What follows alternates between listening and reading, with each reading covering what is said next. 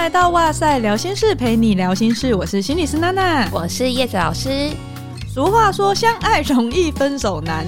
这一集我们上线的时候，预计会是在情人节之后。不知道大家感情是加温了呢，还是关系变得岌岌可危呢？会想要讨论这个主题，其实是之前我和品熙在聊天的时候，发现很多前来求助的个案都会卡在一些。爱情、人生、失恋或等等的关卡上面，无论是你告白被拒绝、发现被劈腿，还是被人提分手，都是一个很心碎的历程。除了可能情绪会很低落，甚至到忧郁啊、一蹶不振以外，有时候还会有一些伤害自己的想法。当然，也有是往愤怒情绪发展的人，可能会想要摧毁对方，或是玉石俱焚，变成所谓的恐怖情人。所以今天呢，就要来聊聊分手的艺术。到底被分手的时候，自己可以怎么办呢？身边的人又可以怎么样陪伴他呢？品心，你有被分手或是分手别人的经验吗？我有被分手的经验，但也有一次，虽然是我提的，但我觉得是对方逼我提出来的。啊，什么意思？就是可能是对方的态度就已经让你觉得他已经没有心在这段关系当中，可是他没有要说出来。那我，哦，我是那个说出来的人，可是我觉得我应该还是属于被分手的对象。嗯，就是你是被迫提出这个人好像是你很残忍，但是其实这个关系已经就是名存实亡。对对对，有点像鸡肋一样。对啊，嗯，那其实我自己也是。有提过分手，也有被分手过，所以我觉得我们两个都还蛮适合来聊这个主题的。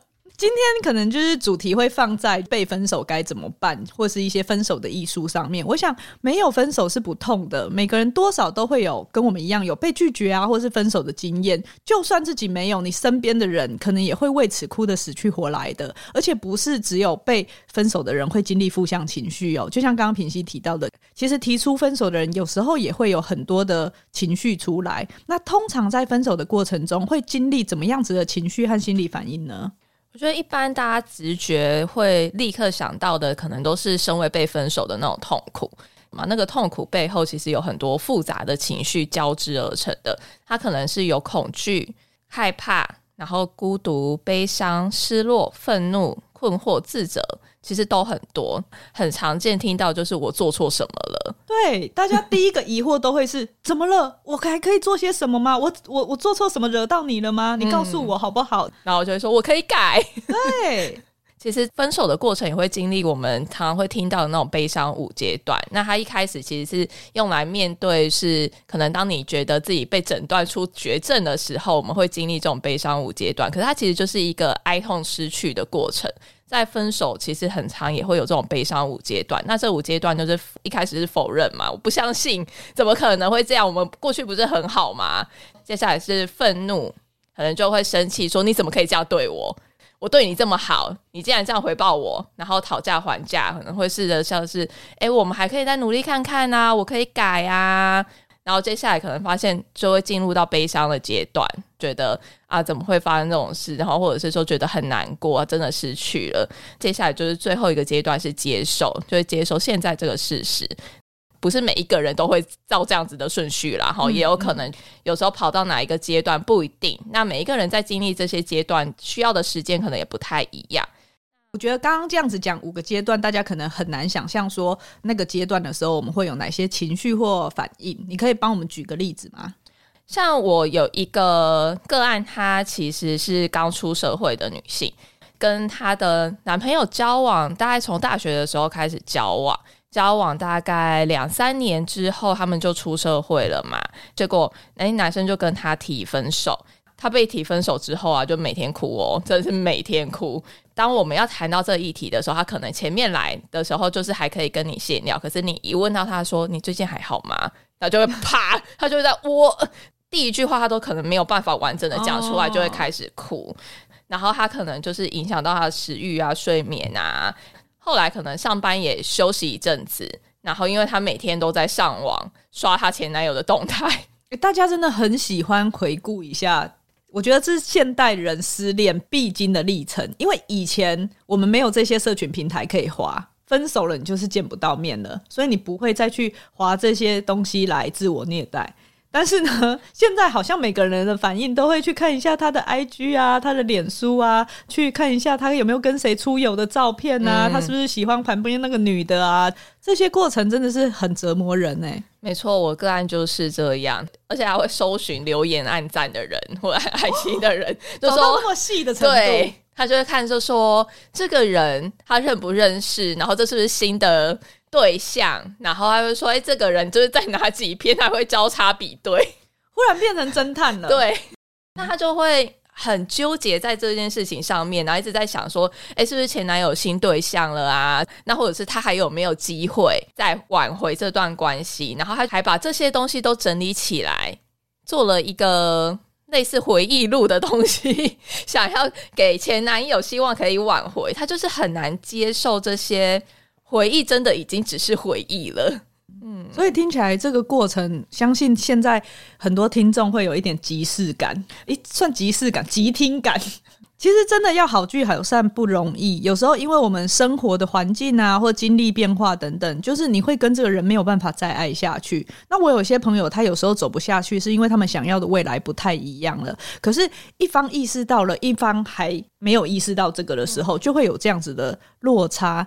但是呢，我觉得很重要的事情是，有时候走不下去了，就是因为想要的未来方向不同了。但无论如何，其实都是曾经爱过的人，就是因为爱过，所以才会这么难过。那刚刚讲到的这些呢，是被分手的人的反应。嗯，那如果是提出分手的人呢？其实提出分手的人啊，或者是比如说拒绝告白的人嘛，就拒绝跟你建立关系的人，其实也会有情绪。就像刚刚说的，其实有很多种嘛，不见得真的就是不爱了。那所以提出的人其实也会感到内疚啊、自责跟惆怅，也会觉得说过去是那么的美好，可是现在真的没有办法继续走下去。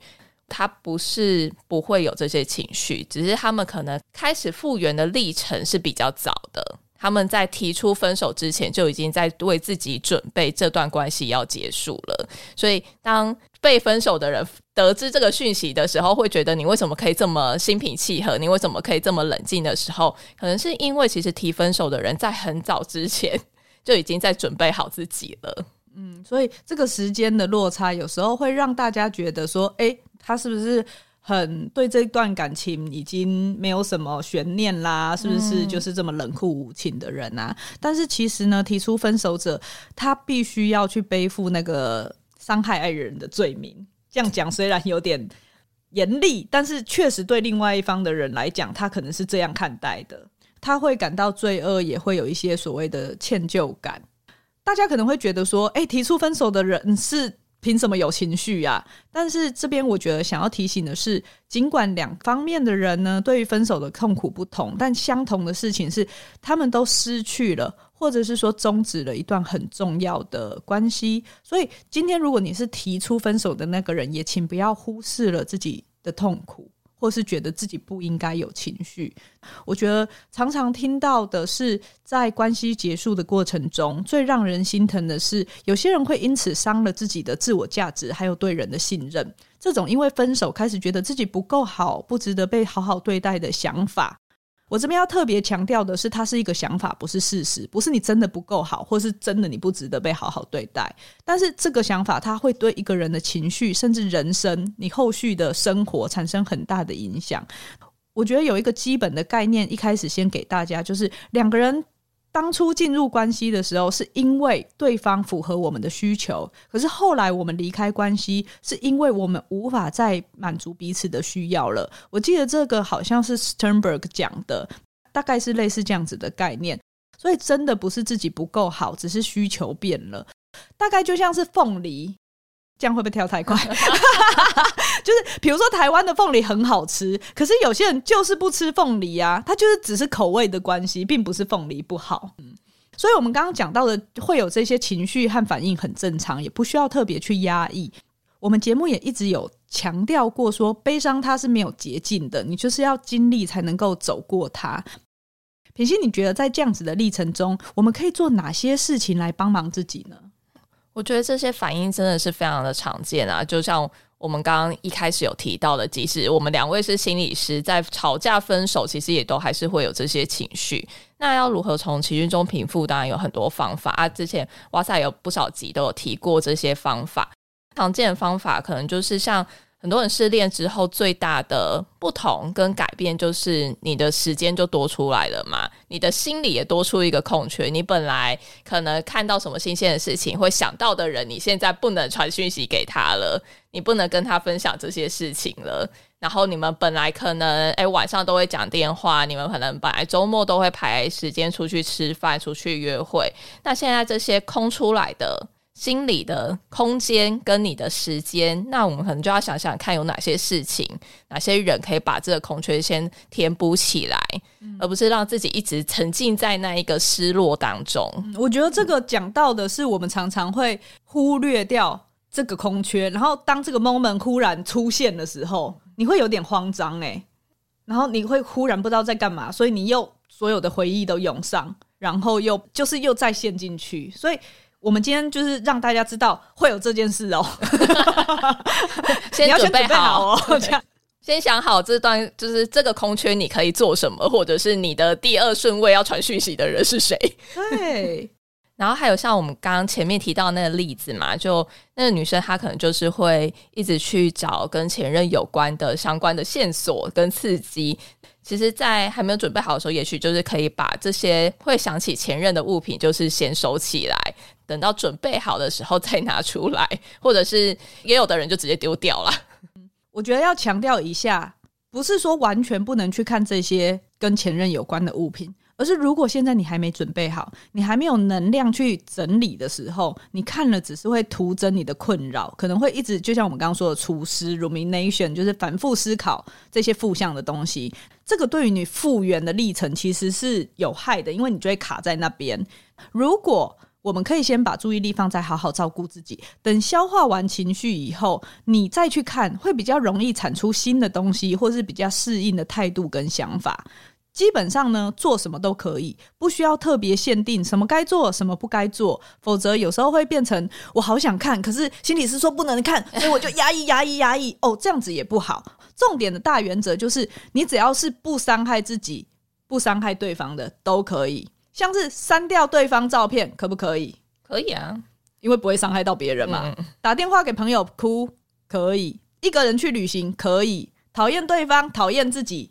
也可以 哦，但是比如说像喝酒灌醉自己、吞药想要忘记一切，我们有一些个案他是有在身心科看诊的，那他可能就手上有一些足够的安眠药量。有些人这段时期就很容易会过量，因为他觉得那个心情太难受了，所以我先吃一些药让自己睡着。那这个就是相对可能我们比较会伤害到自己的一种发泄方式。那甚至有些人会是去飙车。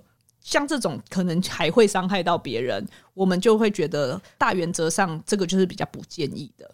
之所以会这么说呢，主要是因为觉得大家可能会以为你投入一段关系的程度，也就是你所谓的 commitment 越高，你就会越难走出来。但是心理学的研究发现，其实不是那么直接的关系哟。在关系结束的时候呢，其实你越投入，会比你玩玩而已的人，相较有比较高的心痛，没错。但是它不影响你复原的过程。真正影响一个人疗伤过程的，是他本身对于情绪还有压力的应对方法，也就是我们常常说的 coping，就是因应，也就是一个人有意识的使用一些技巧或策略来应付他遇到的问题，然后去减轻心理上的压力的这个历程。我们在心理治疗的过程中，除了同理和承接个案的情绪以外，很多时候我们就是在协助他学习这一件事。所以，先让大家突破一个迷思：是爱的深不代表没有办法治愈。当下很心痛，也不表示这个人的抗压性比较差。我有一些青少年的个案，他在面对人生第一次的失恋的时候，有时候父母会回应他说：“啊，不过就是一个女生，有必要这样吗？”之类的。其实分手他会是需要学习的，学习接受你还爱着一个人的时候，可是他却已经不爱你了。我想这个是一个不是很容易的事情。对啊，找人诉说失恋的痛苦应该是很常见的。不过要特别提醒的就是要找到适合的支持对象。想想看，身边有哪一些人是适合也愿意听你倾诉的。他愿意的是让我们可以看见身边有多少人是支持我们的，然后有多少人是重视我们，想要听我们说。那适合指的是可以理解你的感受，然后保护你的脆弱，他不会劈头就批判你啊，或者是对方啊，或者是你过去的这一段关系，或者是说他转身可能就会跟别人讲说：“哎，你知道那个谁谁谁他现在怎么样吗？” 嗯、那这个适合的人，他可以是你的家人、朋友、网络上的陌生人，或者是专业的心理师，但是找到一个适合的人跟他诉说。这让我想到一件事。以前我的朋友，在我还没有读心理系的时候，像他们如果失恋，发现男朋友劈腿啊，然后跟我讲的时候，我记得我好像有类似说出过说：“哎呀，你不要再回去找他了啦！如果你再回去跟他复合，你们以后结婚婚礼我不参加哦。”这件事情其实我后来一直记得，就是我成为心理师以后，我发现我讲了一句非常没有同理心的话。如果大家也可以。回想一下自己就是失恋诉苦的时候，曾经朋友给怎么样子给你回应，然后你的感受是什么？哪一些你的感受是被支持的，还是你好像是又被批判一次，或者是不符合他人期待一次的？那这些话可能就是也不适合以后回应给你身边需要帮助的人。嗯，就是刚刚听娜娜心理师这样讲，我自己有想到一个我自己的例子，也是小时候。以前朋友会讲说，欸，可能跟男生怎么样啊，跟男朋友怎么样啊，然后我们就会给建议嘛，然后或者是说啊，那个男生就是就是会有一种批判对方的感觉。后来我就发现，他就越来越少跟我讲了，因为他还是持续跟他在一起，或者是他们分手之后又复合，然后所以他就不敢跟我说了，所以我就更不知道他现在怎么了，因为会很尴尬，一个是自己的爱人，然后一个是自己的朋友。嗯，以后大家在陪伴朋友，无论他是跟他的伴侣，我们都要小心，不要去讲另外一个人的坏话，否则到时候他们还是在一起的时候，你会很尴尬，真的很尴尬。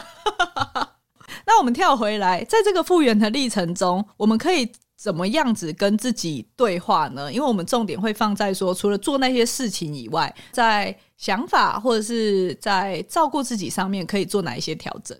我觉得可以试着去整理自己对于感情的需求跟期待，比如说在关系当中，你到底在追求什么？那好好的看见自己在亲密关系里面的样貌，你有什么样子的感受？然后你会做出什么样子的行为？那重点是你喜欢在过去这段关系中的你吗？这段关系是你所期待的那个样子吗？你喜欢跟不喜欢哪一个部分？那是为什么？然后分手其实表示就是你必须要松开你原本抓着的手嘛。那常常我们的情绪就来自于这双空荡荡的手，已经没有东西可以抓着了。那试着去觉察自己现在的情绪是什么？为什么会有这些感觉？是对于未来的不安吗？还是来自于过去的经验？还是担忧他人的评价？还是对于自我价值的怀疑？有没有觉得说，诶，果然我是不值得被爱的？果然，大家都会遗弃我。去想想看，你的手想要抓紧的到底是什么？是那一个人吗？是那段关系，还是那一个被爱着的自己？尝试去辨识，还有承认这些感受跟信念，接纳这样子的自己。那容许自己需要时间恢复。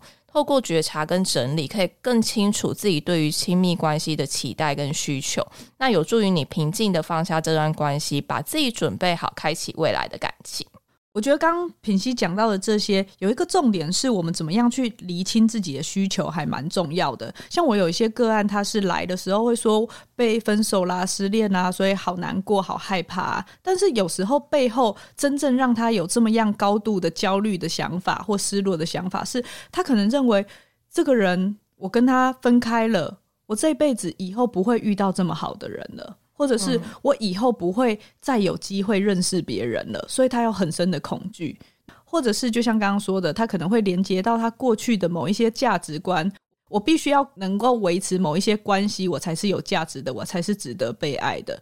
当他能够看到啊，原来我放不下的是背后的这个，而不是这个人的时候，有时候情绪就能够多一些舒缓，然后也对自己多一些了解。我觉得这就是我们在整理的过程中要换个角度来想，或许你不只是被分手，可能同时你在这段关系中，你其实已经也为自己做出了某一些的选择。什么意思呢？像是你有想要的生活步调和价值观。所以你在跟你的伴侣相处的过程当中，有时候会有一些意见不合的小事，或者是人生计划这种比较大的方向不同的大事，你可能不想要迎合对方，其实这就是你的一种选择。所以如果愿意用这样子的机会向内探索的话，我们就能够重新整理这些你爱过的感受，还有故事，能够去对关系还有自己多一份新的了解。这个大概就是。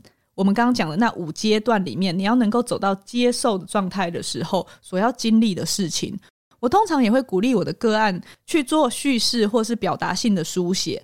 除了在书写的过程中能缓解情绪，让它有一个出口的这个功效以外呢，在回头整理的过程中，也是一种认知重组或认知重建的过程。如果是在会谈的过程中，心理师就会陪你一起整理这段时间的改变和成长。常常可以看到的是，透过这样子历程，你就会发现自己内在是有一些力量的，然后你会遇见新的自己。刚刚我们讲到的是自己帮忙自己的过程，那如果是身边的人，又可以怎么样陪伴呢？嗯，我们刚刚有讲到一些嘛，就是我们过去曾经担任过这个身边的人的角色的经验的时候，我们说了哪些不适当的话？那所以。就是不要火上加油哈，比如说可能会说，哎呦，什么合不来，一定是他外面有对象来在那边找借口，好这种话，还有不要马后炮的评价。哦，比如说我就跟你说，那男人就是没责任感，那女人就是爱玩，你就让他太自由了，然后果然这些东西，你看分手了吧，这些话就留在自己的心里就好了，过多的同仇敌忾可能会让对方一直沉浸在愤怒跟委屈里面难以自拔。嗯，没错，因为有时候我们会想要帮助对方宣泄一下，但我们却没有发现这样子可能会推了他一把，去陷入在某一种被害者的角色里面，或者是不小心暗示了他必须要这么悲伤、这么愤怒才符合社会期待的一些行为或情绪表现，所以在那个过程中也会可能不小心谴责到了身边的这个人。像刚刚那句，你就是让他太自由啦，就是一种谴责他做的不够好的状况，一种现在怪我喽。对，所以不会让身边的人感受到支持的。就像前面提到的，我们身为被分手有情绪的那个人的时候，要找人倾诉的时候，要找一个适合的对象。所以，当你是身边陪伴的人的角色的时候，也成为一个适合听对方倾诉的人。让对方知道你会在他需要的时候陪伴他。那同理，对方是尝试去理解对方的感受，这个我们之前的集数都有讲到。那对方感受到是被支持的，那这个不一定要靠咒骂另外一个人来达到效果。那如果你觉得，诶，你现在的自己的能量也是够的，那行有余力的话，也许就可以协助对方一起去整理他的情绪跟历程，也许可以帮他看见自己在关系中呈现的样子。你身为朋友的角色，身为家人的角色。你在他过去的那段关系当中，你可能看到什么？也许是可以反馈给对方知道的。有时候跟朋友谈一谈，他能够同理你，然后用另外一个诶不同的角度跟你分享的话，接受到这样子的回馈，当事人也会觉得说：“哦，对耶，可能会是这样。”那你的认知弹性就被打开了，你看待这件事情的角度会有一些不一样，就不会陷入刚刚说的可能是被害者的角色里面，你会比较容易长出自己心里的力量。刚刚讲到的可能是比较朋友方面的陪伴，但是我觉得有时候家长会有一点难处，是因为家长吼有时候就是疼小孩心切，难免就会想要介入，像之前的。红红跟雷神事件啊，爸爸也出来手写公开信介入，大家也看到了这种过度摄入感情之后所带来的冲击跟后果。所以，如果是家长的话，必须有什么建议的吗？我觉得一个是刚刚讲到的啦，过度摄入，然后另外一个就是前面也有讲到说，可能我们会不小心轻忽孩子在。面对感情上的情绪，因为有时候作为家长，很容易可能会希望就是他们要重视学业或事业，或者是希望他们不要太难过嘛。也有可能因为家长过去有成功走出失恋的经验，就会想说这又没什么，那我们就会轻忽感情对于年轻族群的重要性。所以其实就是试着同理跟倾听，去接纳他现在的情绪，支持他的决定，可是是在不会伤害自己跟他人的情况下支持他的决定。那如果孩子不愿意跟你谈，就鼓励他跟朋友说，或者他们觉得舒服自在的人谈。这个人不一定要是家长自己。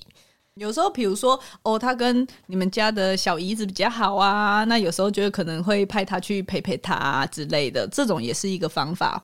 要记得提醒自己，我们是陪伴和协助孩子能更成熟的面对这个感情上面的这些议题，而不是帮他决定一些方向。那不管你今天的角色是朋友、亲人或者是家长，我们只要看到自己在乎的人难过的时候，其实都会很想要帮忙，很想要安慰他。可是我们也要相信对方是有修复情绪的能力的，不用急着想要跳进去去解决对方的情绪跟问题。我们也要给对方一些时间跟机会，练习从情绪中慢慢的平静，让他有自己培养这个能力。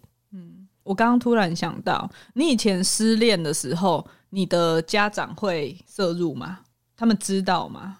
哦，我现在想到的是第一次的失恋啊，后来的失恋都没有跟，已经处理好到不会让家长发现了。啊、第一次的失恋就是真的太难过了，本来不想讲的，但被发现了。然后呢？我印象中，我妈有跟我在一个昏暗的房间里 啊，进行了一些深刻的谈话。但我觉得昏暗的房间其实还不错，因为有时候太亮啊，面对面有点尴尬。哦，对，就会说不出口之类的。嗯，所以这边也给家长一些小建议：如果你真的很想要跟孩子谈的话，其实可以边做其他事情的时候边谈，或者是不要让整个气氛那么尴尬，仿佛我们现在要谈一件超级严肃的事情。我大概我的经验上是，好像我妈他们会知道我因为某件事情很难过，但是他们也不会特别的逼问。然后有一次是我已经在外面读书了，然后我住在亲戚的家里，我亲戚也有观察到，说我好像最近瘦了，可能。一个月内瘦了四五公斤之类的，所以他就会跟我妈说：“诶，他最近饭都吃得很少，然后瘦太多了，好像是因为失恋的关系。”那他们会跟我说：“诶，有发现你最近吃的比较少啊，还是要记得吃饭哦。”大概是这样。他还是表达支持跟关心，可是他也不会特别去逼问你。